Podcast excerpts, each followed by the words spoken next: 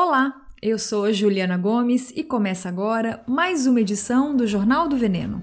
O jornal que não deveria existir, mas vai continuar na ativa enquanto a carne que vira hambúrguer nas principais redes de fast food deste país seguir vindo do desmatamento e do trabalho análogo à escravidão. Enquanto, do outro lado, tanta gente da agroecologia seguir com o discurso da carne de boa procedência.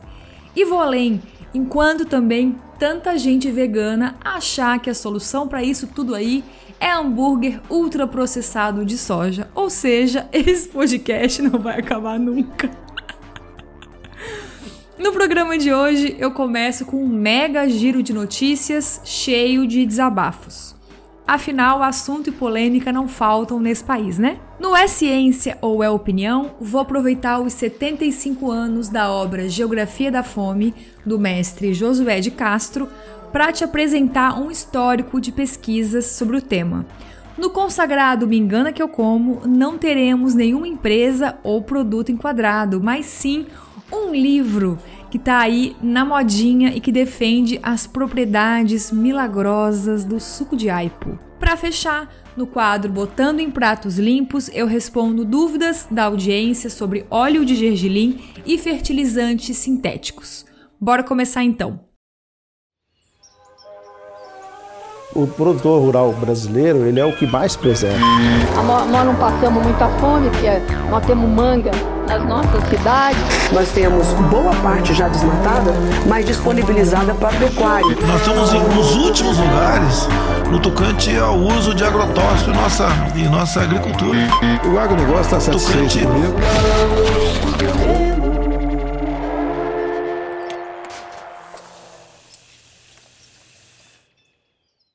E aí, Venener, como anda o teu ânimo nesse finalzinho de ano, hein? Aliás, não sei se essa é uma boa ou uma má notícia para você, mas esse é o penúltimo episódio do ano, viu? A gente para no dia 21 de dezembro porque ninguém merece passar os dias, né?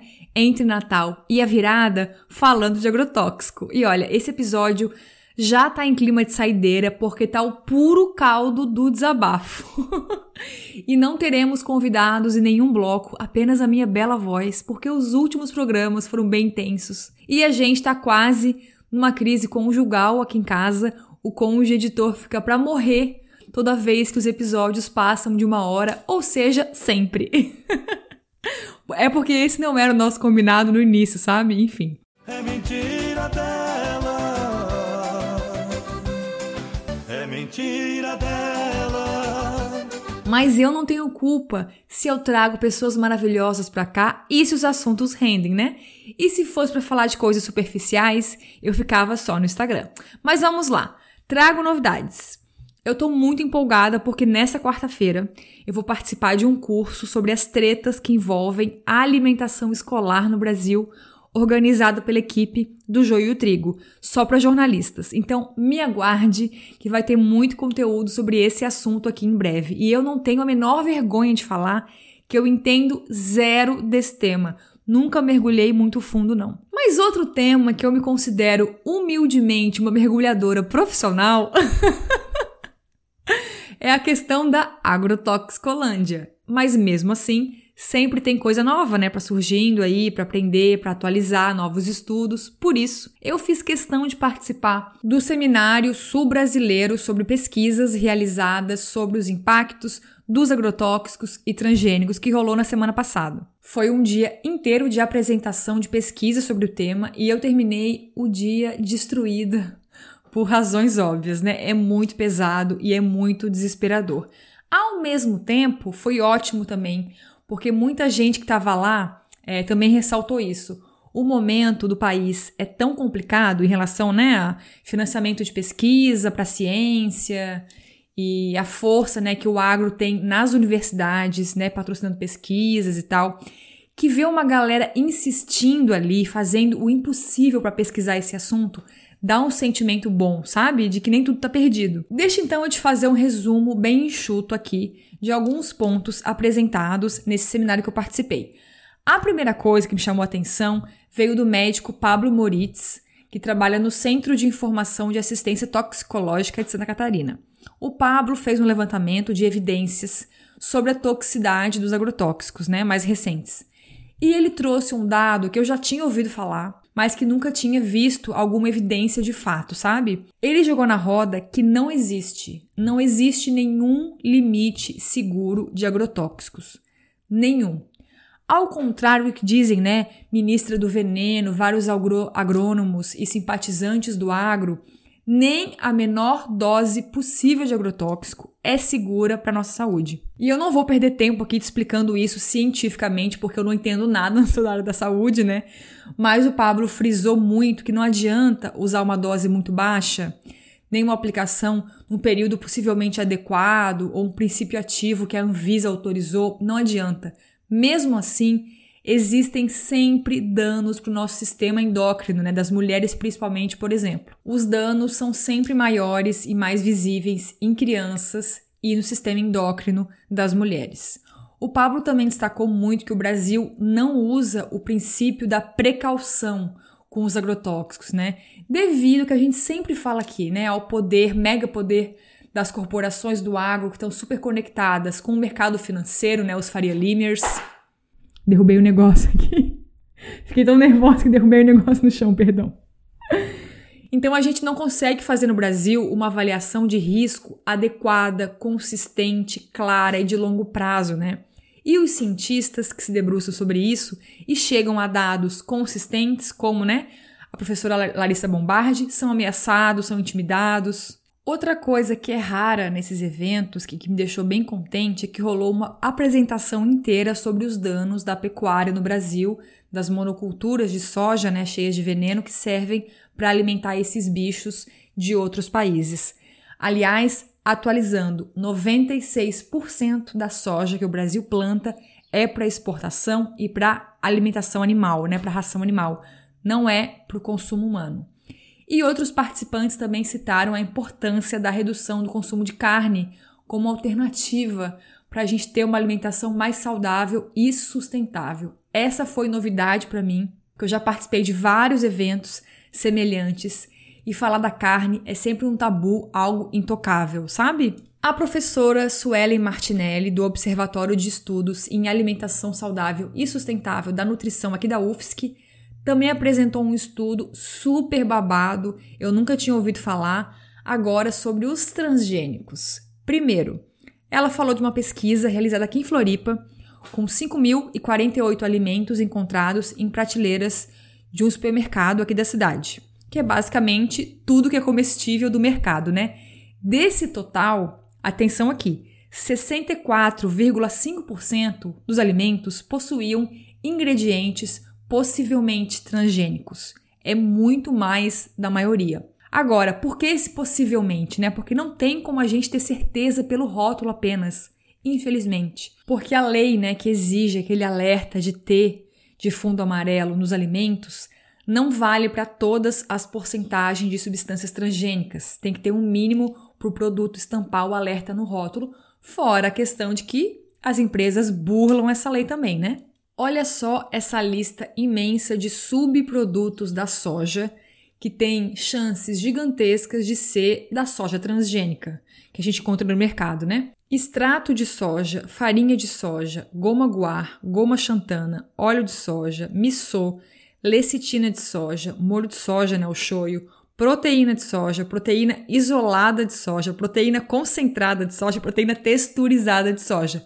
Tudo isso tá no que a gente come no mercado, né, que a gente compra, e tem grande chance de ser transgênica. Derivados do milho, então, minha deusa, olha só a lista de potencialmente transgênicos que estão nos produtos do mercado: ácido cítrico, amido de milho, amido modificado, amido destrinizado, destrose, farinha de milho, grãos de milho, maltose, maltodextrina, óleo de milho, proteína de milho, sêmola de milho e xarope de milho. Também tem os alimentos que levam algodão transgênico, né? O óleo de algodão transgênico.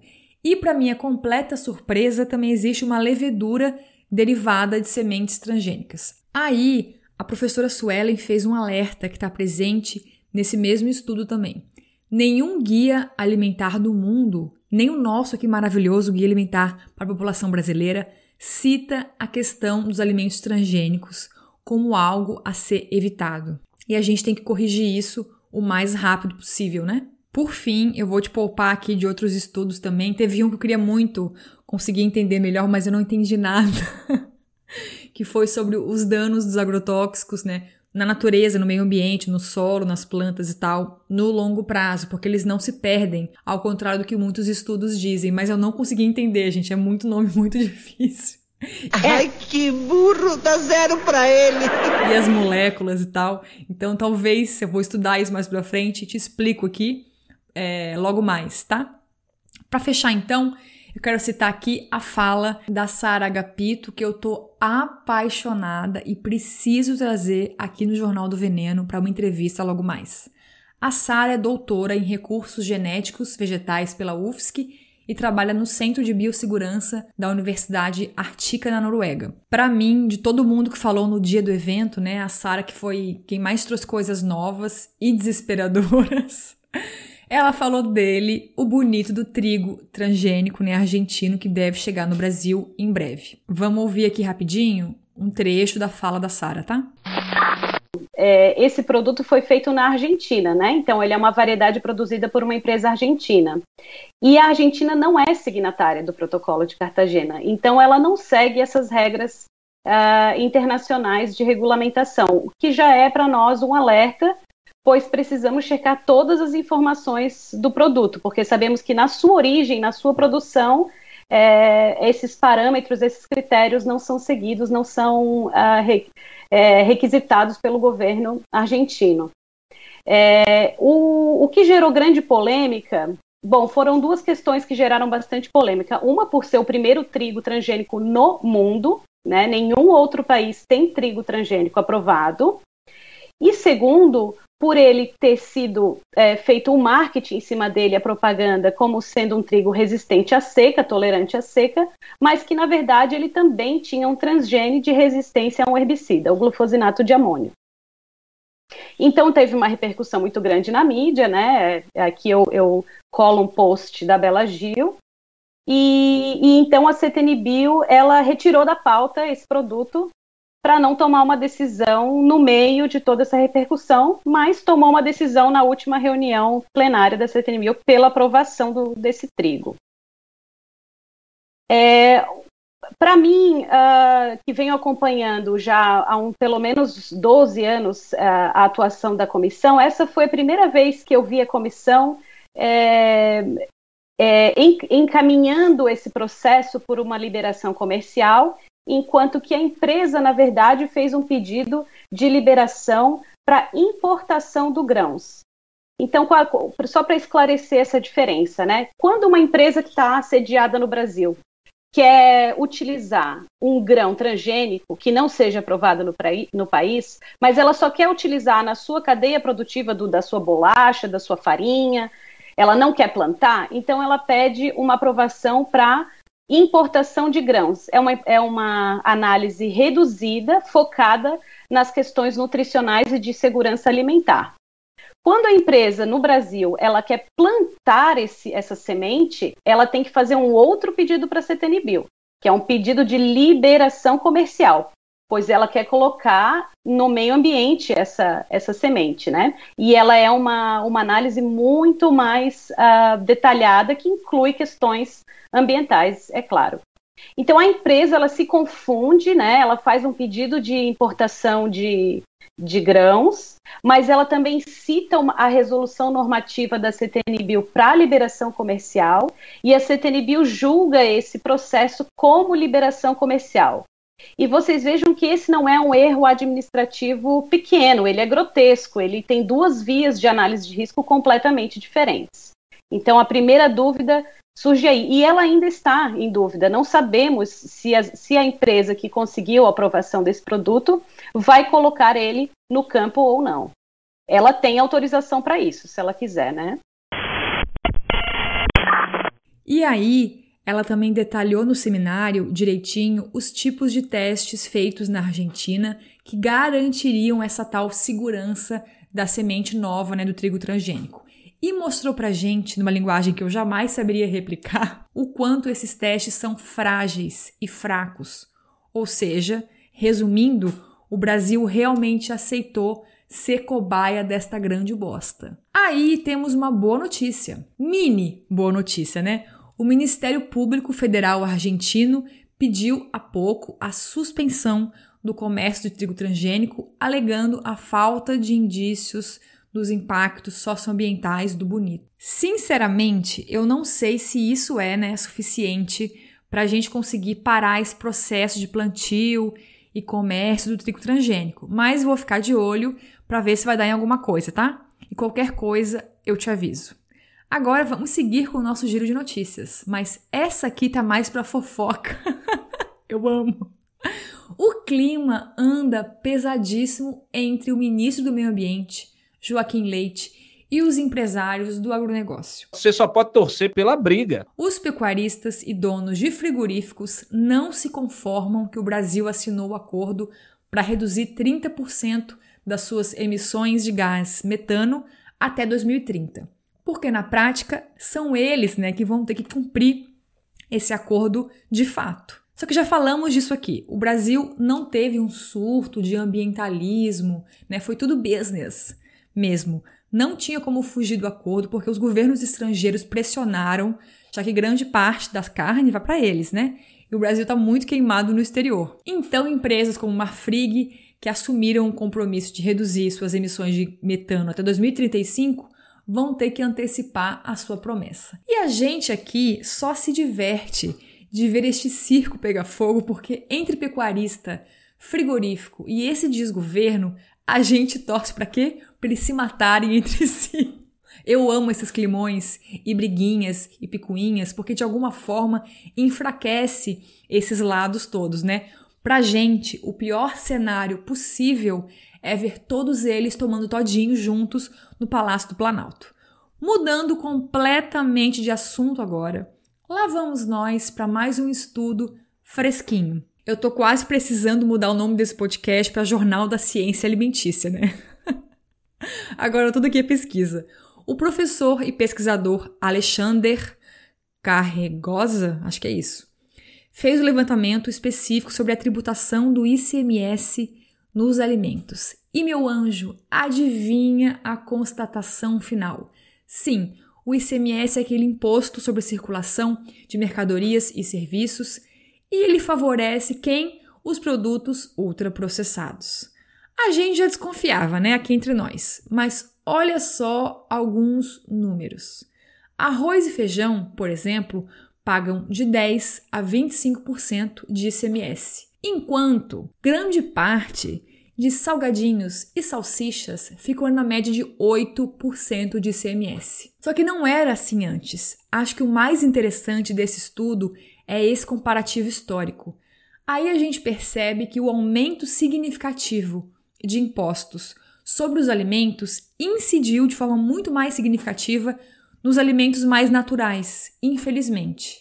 Em 2018, o ICMS sobre o arroz e o feijão era de 4,2%. Em 2020, primeiro ano de pandemia, né, quando as pessoas deviam ter incentivo para manter uma alimentação variada e saudável para ajudar na imunidade, inclusive, esses dois alimentos, o arroz e o feijão, passaram a pagar 11,2% de ICMS. No mesmo período, o tributo sobre os hambúrgueres congelados permaneceu o mesmo. Mesma coisa com frutas e verduras. Enquanto laranja, banana, tomate, abobrinha e brócolis estão pagando cerca de 22% de ICMS, um pacote de fandangos paga metade disso e os lanches das redes de fast food pagam 8%. Isso é um escândalo, é um nutricídio escancarado, é inadmissível. Isso ainda é uma tremenda burrice para os próprios governos, né? Porque as pessoas ficam mais doentes e dão mais despesas para o Estado. E não precisa ser inteligente para entender isso. Tá vendo como, mais uma vez, não adianta a gente só conscientizar as pessoas, né? Quando o assunto é alimentação, comer melhor e tal. Tem que mexer em muita coisa e começando pela questão dos impostos também. Aproveitando este gancho, quero fazer aqui um desabafo barra alerta barra grito de desespero. Não sei se você viu por aí, mas está rolando uma campanha bem legal da ACT, Promoção da Saúde, pelo fim dos incentivos fiscais para os refrigerantes. Tá passando na TV, tem cartazes das estações de metrô. Vamos ouvir o comercial aqui rapidinho? Sabe quem está enchendo o bolso graças ao seu dinheiro? A indústria de refrigerantes. Todo ano, os fabricantes recebem 3,8 bilhões de reais em incentivos fiscais. Que mamata, hein? É muito benefício para produto que tem tanto açúcar e pode causar várias doenças. Chega de benefício para produto que faz mal à saúde. Assine a petição mamatadosrefrigerantes.org.br. O fim desse benefício fiscal é bom para a saúde e para a economia. Então, é o fim dos tempos, né, que a laranja que vira suco em casa ou na lanchonete pague 22% de imposto e uma coca tenha isenção, gente, certo? Mas tá surgindo aí um movimento de uma galera que discorda disso. Não vou citar nomes porque, né, quero evitar polêmicas e picuinhas, estamos no fim do ano, quero ficar em paz. Mas esse discurso contra a taxação de refrigerantes está vindo de um pessoal legal, progressista, bem informado, bem intencionado, não é o gado do bozoliro, não. O argumento deles é que o fim da isenção de imposto vai fazer o preço de bebidas açucaradas aumentar. E isso deve tirar das pessoas mais pobres o direito de consumir um produto desejado, com muito apelo de marketing e tal. Aí, pelo que eu li em alguns posts, a sugestão da galera é só baixar o imposto das bebidas e coisas saudáveis, não taxar refrigerantes e outros ultraprocessados. Não, que loucura! Eu respeito muito esses argumentos, eu até acho que entendo a linha de raciocínio, mas eu discordo radicalmente. Porque, gente, vamos lá, vamos por partes, tá?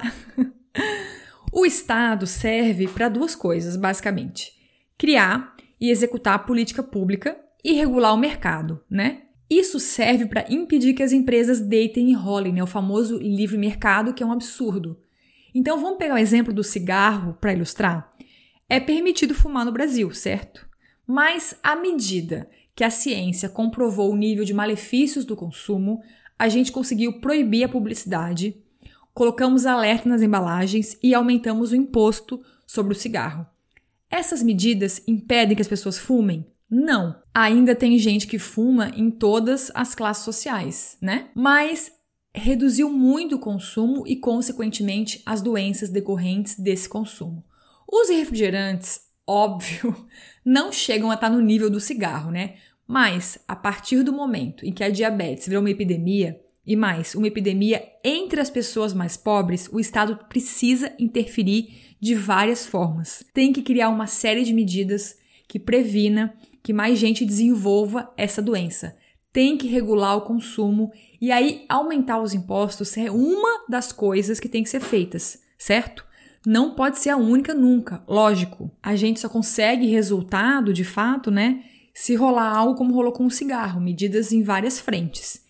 Então, gente, esse papo de que pessoas têm direito de beber refrigerante entra nos meus ouvidinhos como aquele velho papinho liberal de merda de que as pessoas têm direito a não tomar vacina, a andar sem máscara, a andar armado, porque direitos individuais estão acima de tudo. Para fechar, taxar refrigerantes não é proibir ou culpabilizar quem bebe, pelo amor de Deus. Até porque não seria um, um aumento imenso de preço a ponto de chegar a, sei lá, a custar o preço de um vinho, sabe? É só dizer assim: peraí, vamos cuidar com isso aí porque não é a água, entende?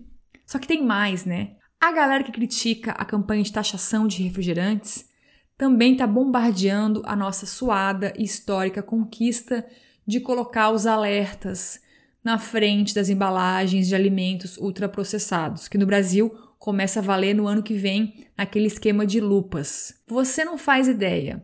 Sempre que eu falo dessas duas campanhas no Instagram é um Deus nos acuda. As pessoas dizem que esses alertas de alto em sódio, alto em gorduras, alto em açúcar podem gerar gatilhos em quem tem transtorno alimentar e demoniza produtos para pessoas que não têm poder de escolha.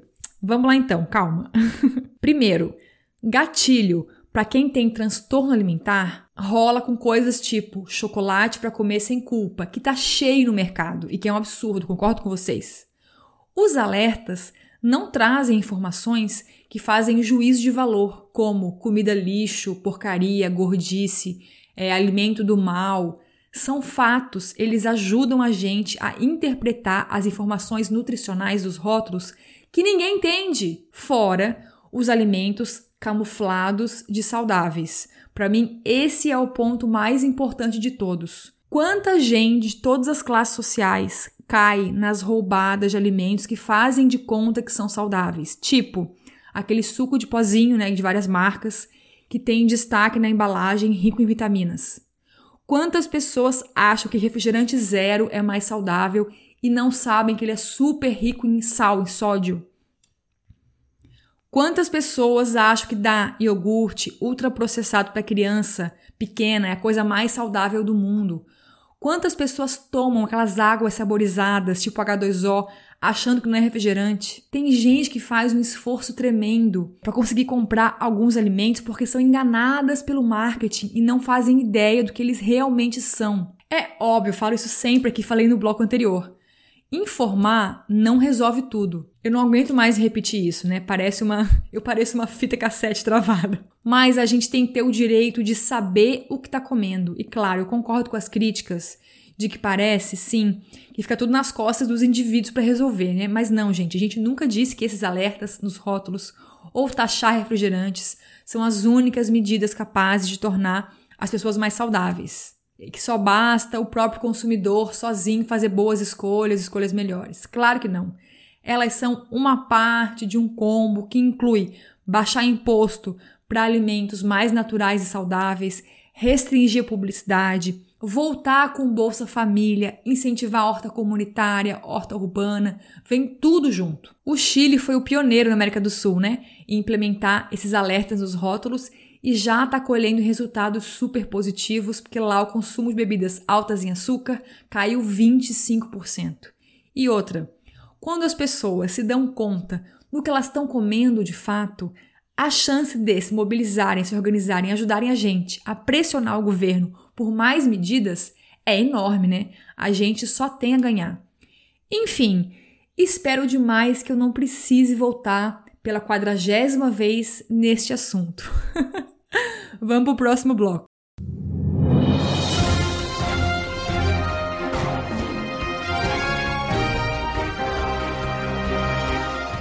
Um recadinho rápido. Esse podcast não conta com patrocínio nem vai fazer publi para desinchar hambúrguer do futuro e amigos por razões óbvias. Ou seja, para o Jornal do Veneno seguir firme, independente, sem filtro e debochado, a gente precisa de você. Além do financiamento coletivo na plataforma Catarse, que você pode apoiar a partir de R$ 7,00 por mês, você também pode ouvir os episódios pelo aplicativo Orelo, que paga uns centavos pra gente a cada ouvida. Ou ainda, você pode apadrinhar os seus podcasts preferidos por qualquer valor lá no Orelo. Fica a dica, tá? E se você tiver no aperto total, porque sim, não tá fácil para ninguém nesse país, divulga o Jornal do Veneno para sua prima emergente que ainda gasta milhões com iogurtes proteicos.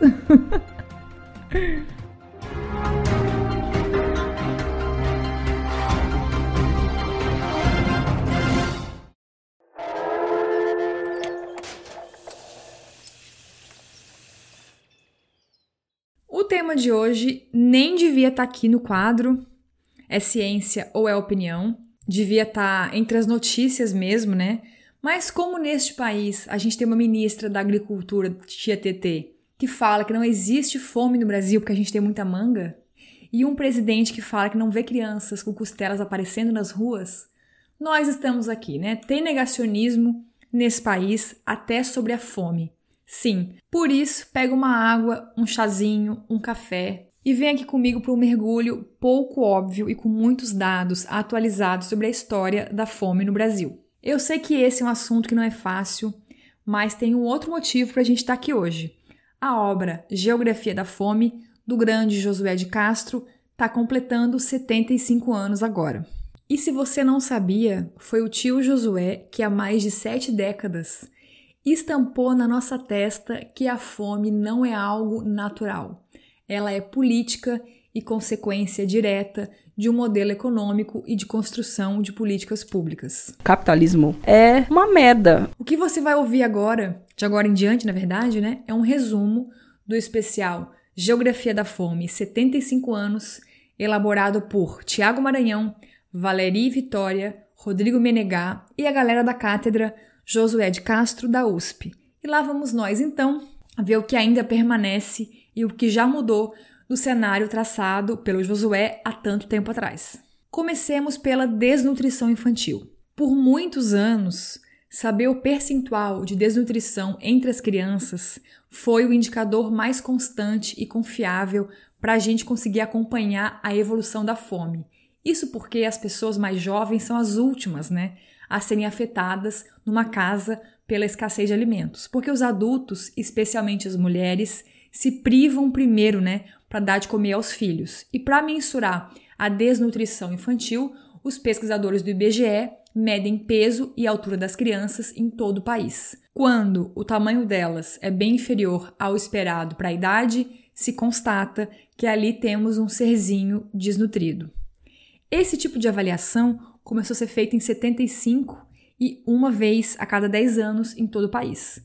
Nessa primeira medição das crianças, os pesquisadores chegaram à conclusão de que 48% das crianças do estado do Nordeste estavam desnutridas, o maior percentual do país. Só que temos um problema aí, porque na região norte do Brasil, os dados só foram coletados em áreas urbanas, então talvez o Nordeste não liderasse né, esse ranking de fato. No levantamento do IBGE, em 89, alguns anos depois já, houve uma redução grande desses números. Uma das possíveis razões que explicam isso, né, era porque a gente já tinha o Programa Nacional de Alimentação Escolar, o PNAE. Depois, em 96, a gente estava se livrando dos milicos, né? A sociedade civil participava melhor das políticas públicas, cobrava mais e começavam a surgir organizações e conselhos voltados para o combate à fome, como o Conselho Nacional de Segurança Alimentar e Nutricional, o CONSEA. Em 2006, quando já existiam Bolsa Família e Fome Zero, a gente atingiu o menor percentual de desnutrição infantil da história. Só que, pelo andar da carruagem, só vamos avançar, né? Andar para frente nessa questão. Mas não. Se a gente olhar para os números da desnutrição infantil de 2006 para 2019, que é tipo ontem, os patamares estão praticamente estagnados. O que a gente já teve aí nesse tempo, né? Uma baita crise econômica no governo Dilminha. Saudade, meu bem, saudade, saudade do meu amor. E um desmonte, né, de políticas públicas sociais nos governos Temer e Bozoliro.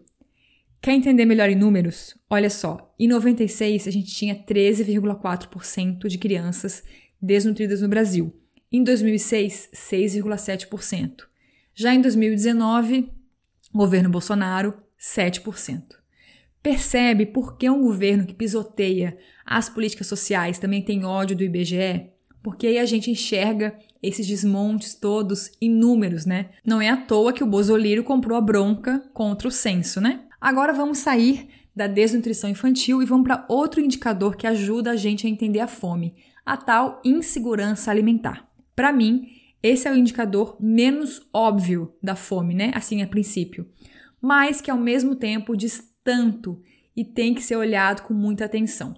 Insegurança alimentar é a situação desesperadora de ter algo na geladeira e no armário, mas não saber até quando. É aquele sentimento de nunca ter o prato amanhã garantido, sabe? A primeira vez que o Brasil começou a mensurar esse indicador foi em 2004 só, tipo, é muito recente, com a criação da Escala Brasileira de Medida Direta de Insegurança Alimentar, que funciona como uma série de perguntas feitas às pessoas. De acordo com as respostas, cada domicílio é classificado de 1 a 4 estados de segurança alimentar que vão da segurança em si, quando a preocupação com a fome não é imediata, até insegurança grave, quando alimentos já faltam ou estão para acabar em casa. Já é uma situação de fome, né? Quando a gente começou a medir isso em 2004, chegamos ao número de 65% da população brasileira, a maioria com segurança alimentar. 14% estava em insegurança alimentar leve,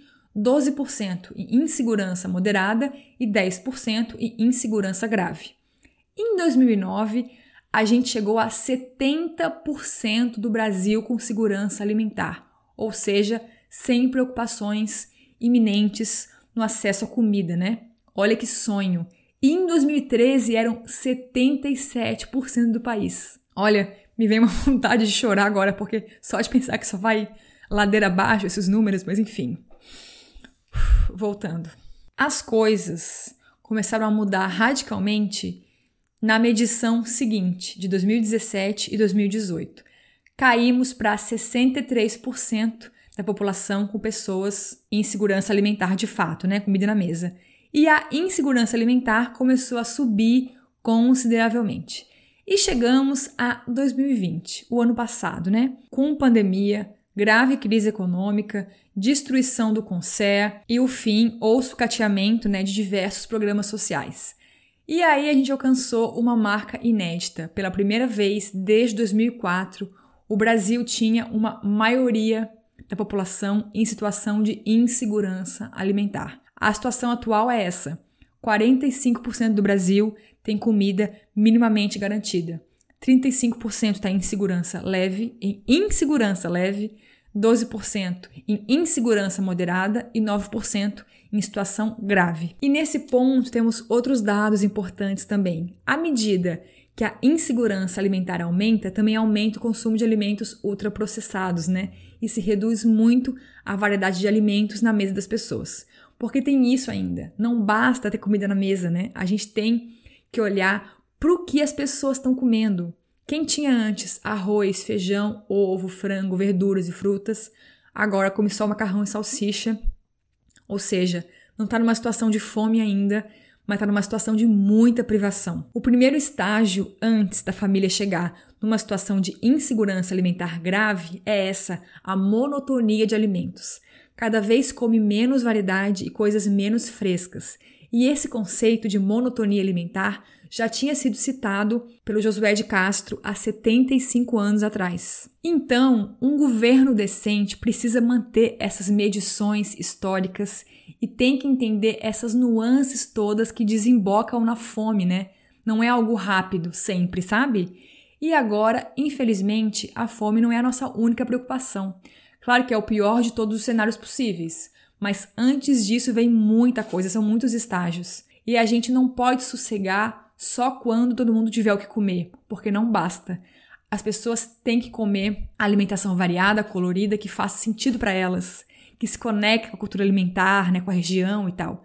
Para encerrar, por favor, meu anjo, vai logo transferir o teu título de eleitor para a cidade que você mora, tá? É tudo online por enquanto. É muito fácil, tem o passo a passo no site do TSE e assim a gente pode eleger presidentes, governadores, senadores, deputados no ano que vem que tenham o combate à fome nos seus programas de governo, porque não dá para deixar acontecer de novo o que rolou nos últimos anos. É inaceitável. Ninguém devia dormir nesse país enquanto alguém passa fome. É isso. Cães danados do fascismo arreganham os. Sai do ovo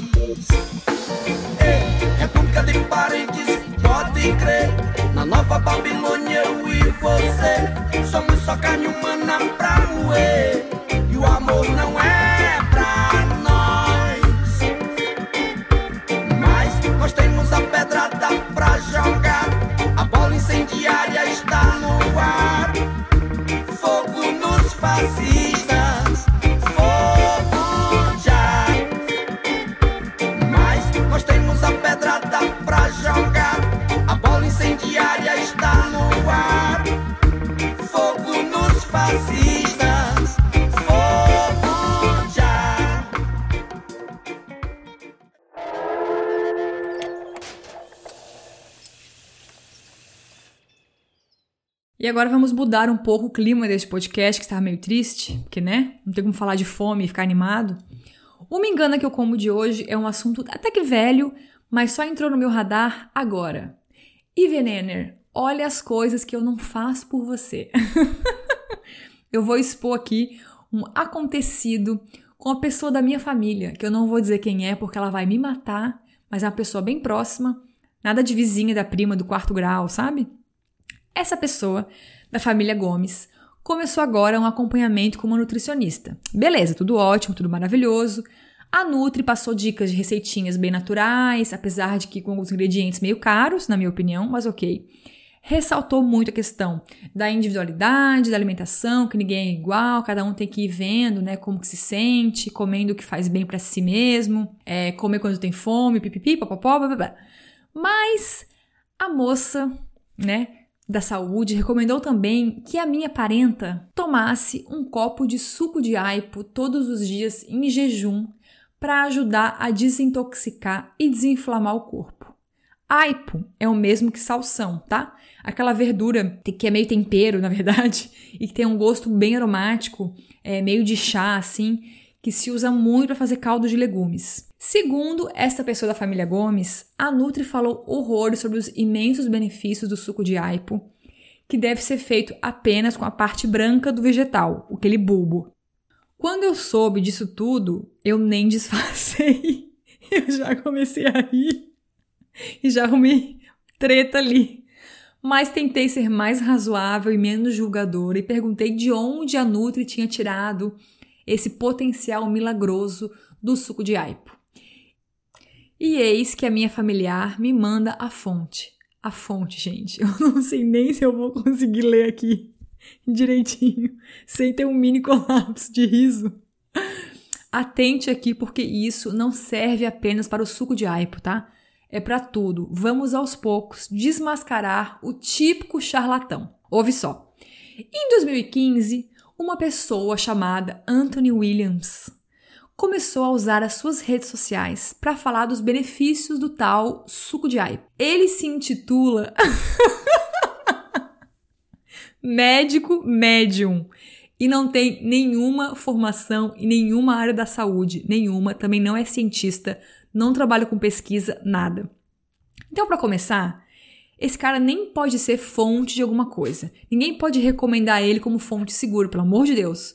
E mesmo se ele fosse médico com formação, também não tem nada garantido, né? Porque os estudos sobre benefícios de alimentos são muito frágeis no geral, né? Tem que ser feitos em larga escala, isolando mil variantes, e tem que ser feito muito estudo, né? Não é um só. Mas beleza, vamos continuar.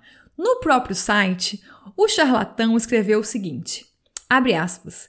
Eu vi milhares de pessoas que sofrem de doenças crônicas e misteriosas restaurarem a sua saúde bebendo 500 ml de suco de aipo por dia com o estômago vazio. Fecha aspas. Segundo esse moço, este suco de aipo pode reverter os processos inflamatórios de, do corpo decorrentes de doenças autoimunes e os sais minerais presentes no alimento limpam o fígado, limpam os rins, o estômago, a tiroide e equilibram o pH do corpo. Um parênteses aqui rapidinho.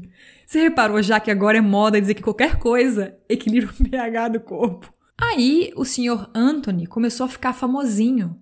Ele passou de um milhão de seguidores no Instagram e várias celebs, como as irmãs Kardashian, também começaram a divulgar que estavam tomando o tal suco milagroso.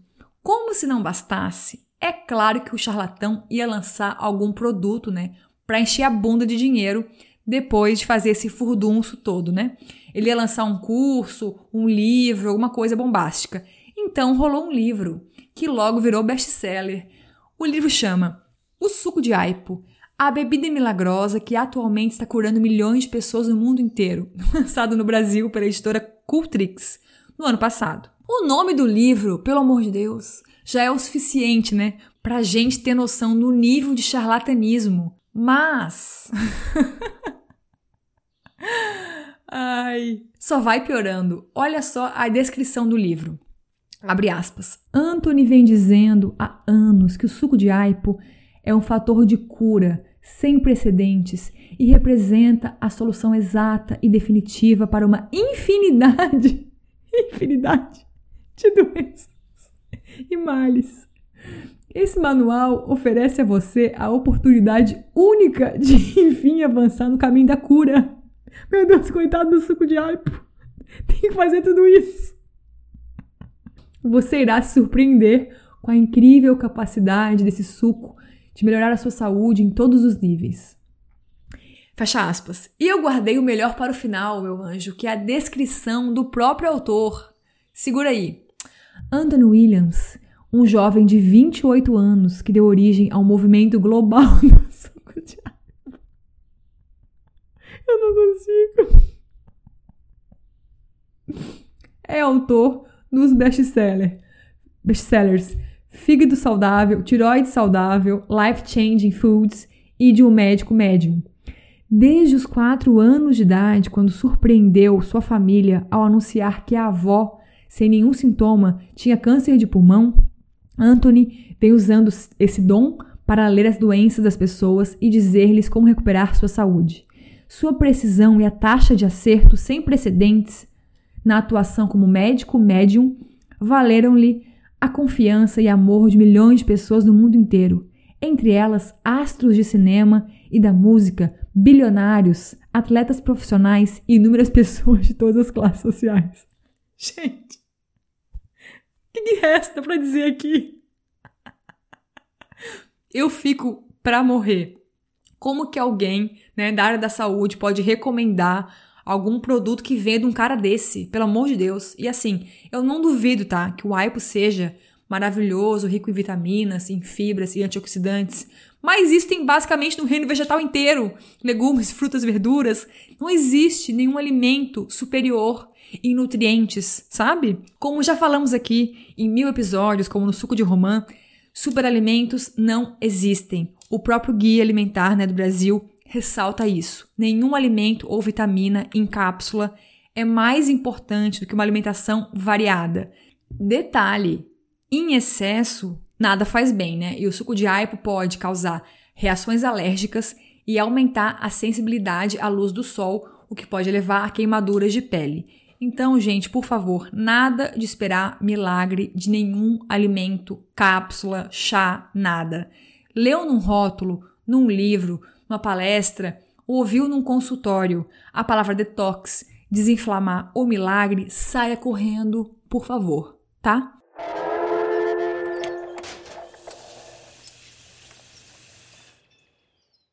E para fechar o episódio de hoje, vamos ouvir as dúvidas que a Karen mandou lá no nosso grupo do Telegram. Oi, Ju, meu nome é Karen, eu sou de Mossoró, no Rio Grande do Norte, e queria saber em relação ao óleo de gergelim, por exemplo. Existe muita gente que usa óleo de gergelim para passar na pele e tem óleo de gergelim para cozinhar. Eu queria saber se é o mesmo óleo, se por exemplo, se só em eu comprar um óleo eu posso usar ele na pele ou para cozinhar, ou se existe algum tipo de diferença entre esses óleos. E também é, eu queria saber em relação aos fertilizantes que a gente compra, por exemplo, para cactos e suculentas. Eu comprei um mas eu estava pensando agora, será que eles são agrotóxicos? Será que eu estou envenenando minhas plantas e é melhor eu usar só biofertilizantes naturais mesmo? Um beijo. Sobre o óleo de gergelim, Karen, sim, a gente pode usar na cozinha e na pele, especialmente para massagens, né? As garrafinhas das marcas que eu conheço, como a Sésamo, podem ser usadas tanto para massagem na pele quanto para cozinhar, sim. Mas eu te aconselho sempre é compra sempre em lojas ou empórios de comida, né? Não em lojas de produtos cosméticos, por exemplo. Assim a gente garante que sempre é comestível, tá? Porque eu lembro bem que manteigas de cupuaçu e cacau, por exemplo, não são as mesmas que podem pôr na pele para usar em cosméticos, hidratante e tal, e para cozinhar, tá? Às vezes, é, nessas lojas de cosméticos, botam alguma substância, né? Para conservar e tal, que não pode ser comestível. E também tenta sempre comprar o óleo de gergelim cru prensado a frio e em garrafa de vidro escura para garantir a qualidade. Eu amo usar na comida para refogar legumes, preparações com toque mais asiático. Só uso pouco mesmo porque custa o olho da cara. Na pele eu aprendi que a gente deve evitar passar o óleo de gergelim no verão, em dias muito quentes, porque ele esquenta bastante, né? Ainda mais se a pele tiver com alguma inflamação ou sensibilidade, tipo espinha, vermelhidão, aí evita mesmo. Mas cuida para não confundir os dois tipos de óleo de gergelim. Tem o torrado também, que eu amo de paixão e se usa mais para finalizar pratos do que para refogar de fato.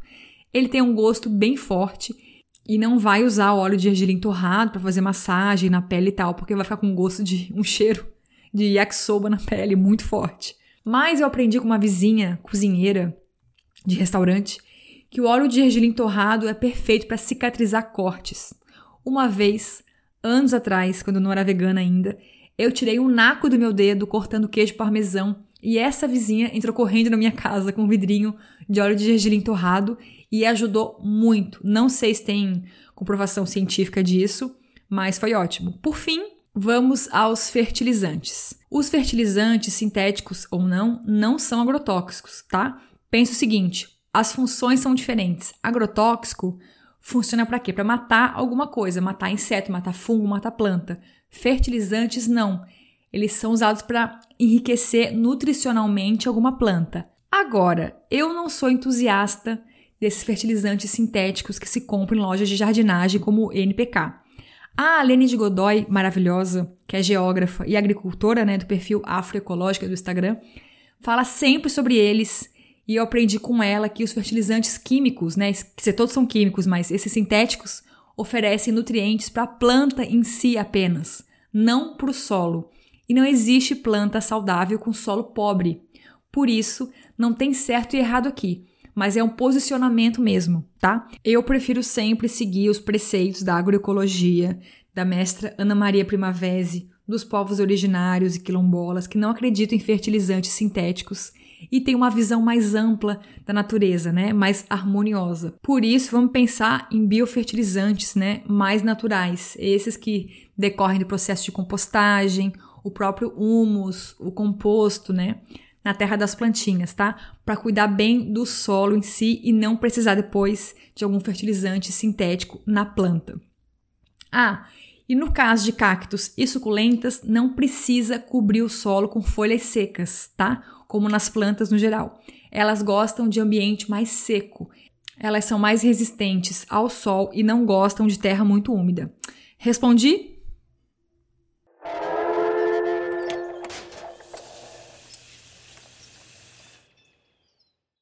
Encerramos aqui hoje, então. É isto. Obrigada mais uma vez por dividir esse espaço de angústias e inquietações alimentícias comigo. Dá uma moralzinha para nós lá no Catarse e vá se vacinar contra a gripe, porque tá rolando uns surtos grandes por aí, tá? E por favor, vamos deixar os bichos em paz neste Natal? Sem peru, sem tender, sem chester e qualquer coisa, escreve lá no jornal do veneno, gmail.com. O roteiro, pesquisa e voz deste podcast são meus, Juliana Gomes. A edição é do meu cônjuge, Lúcio Carlos. A arte é do Vitor Emura e as vinhetas são do grande artista Gu. Um beijo e coma vegetais!